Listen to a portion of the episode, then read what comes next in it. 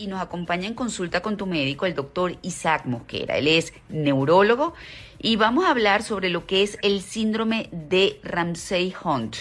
La condición que sufre Justin Bieber este, y un comunicado eh, en sus redes sociales nos hizo saber que está padeciendo de esta enfermedad y que precisamente por ello tuvo que suspender ciertos compromisos y conciertos. Queremos saber más de este síndrome, en qué consiste y para eso nos acompaña el doctor Mosquera. Muy buenas tardes, doctor Mosquera. Muy buenas tardes, gracias María Laura por estar en tu programa y por la oportunidad de estar con tu audiencia. Bueno, mira, el síndrome de Hunt es un síndrome que, vamos a decir que fue descrito por ese por Hunt, eh, que es igual que el herpes zóster la culebrilla, lo que la gente llama la culebrilla, pero que solamente afecta el nervio facial. Eh, este síndrome es caracterizado por generalmente por dolor en el oído, ¿verdad? Puede tener producir además daño ocular, este, la parálisis de los músculos de la, de la cara, tanto de la región frontal como lo orbicular del ojo, de los maceteros, y por eso se desvía la cara hacia el lado que está más fuerte.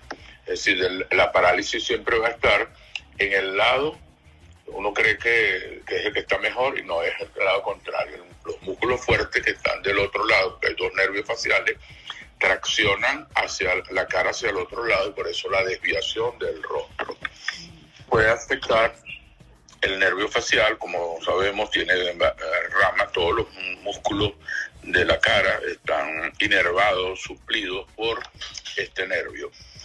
Cuando hemos tenido varicela en la infancia, lechina, o hemos tenido la vacuna también para ella, pues eh, nos quedan anticuerpos en cantidades que pueden ser parcial o no, pero que en el tiempo, bajo una situación de alto estrés, donde el sistema inmunológico está muy eh, disminuido, sobre todo en personas que trabajan demasiado y usan generalmente la noche, que es donde se repara el sistema nervioso. Eh, pues no tienen, tienen ese sistema inmunológico susceptible a cualquier infección. Una de ellas es la varicela, que es un virus que está allí latente y que en ese momento puede aparecer y empiezan los síntomas de debilidad muscular, posteriormente eh, las dificultades que conllevan a, esta lesión. Puede ir acompañado generalmente de una erupción en la distribución del nervio, igual como es en la culebrilla. Eh, normalmente, cuando una persona tiene esta, esta síndrome, pues va a tener la posibilidad de, y riesgo de tener una otitis o puede tener también problemas oculares. No es contagioso, pero si se rasca las lesiones las puede sembrar en otro lado, ¿no? Claro. Esto es importante. Puede aparecer la erupción así como no puede aparecer la erupción o puede aparecer una primera y otra después en un orden indistinto, es decir, la erupción o la parálisis. Es indistinto. A veces aparece la parálisis primero y uno empieza a examinar y tiene una parálisis facial y pareciera una parálisis eh, de Bell, que es la que se describe por cambio de temperatura.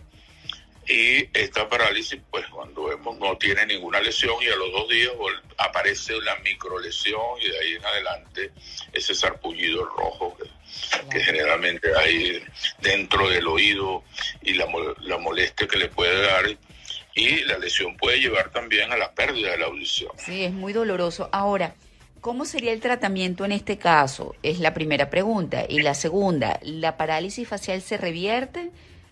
Todo depende del momento en que se haga el diagnóstico.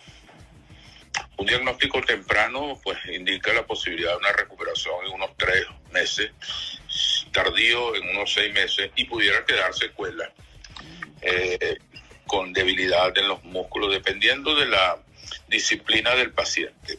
En la primera etapa, generalmente nosotros utilizamos medicamentos antiinflamatorios, esteroideos y antivirales, y esto es lo que hay que usar rápidamente.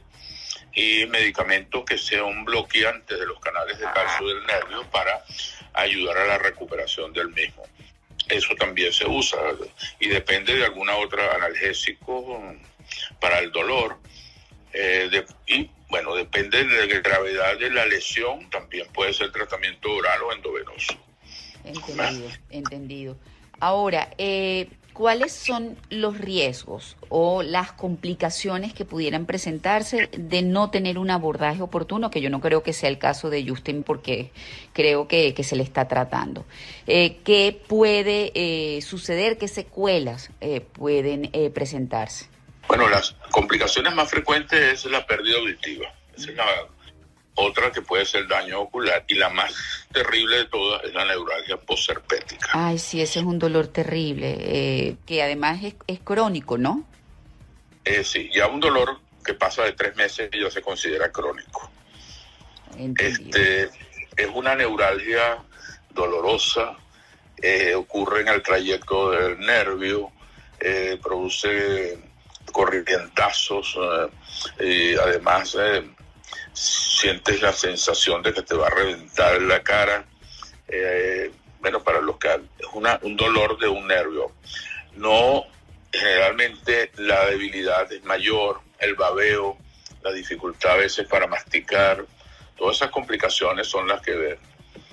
En los casos de que él está alegando, él está alegando que eh, le está costando comer, que no tiene gusto eh, y bueno, debe ser bien incómodo.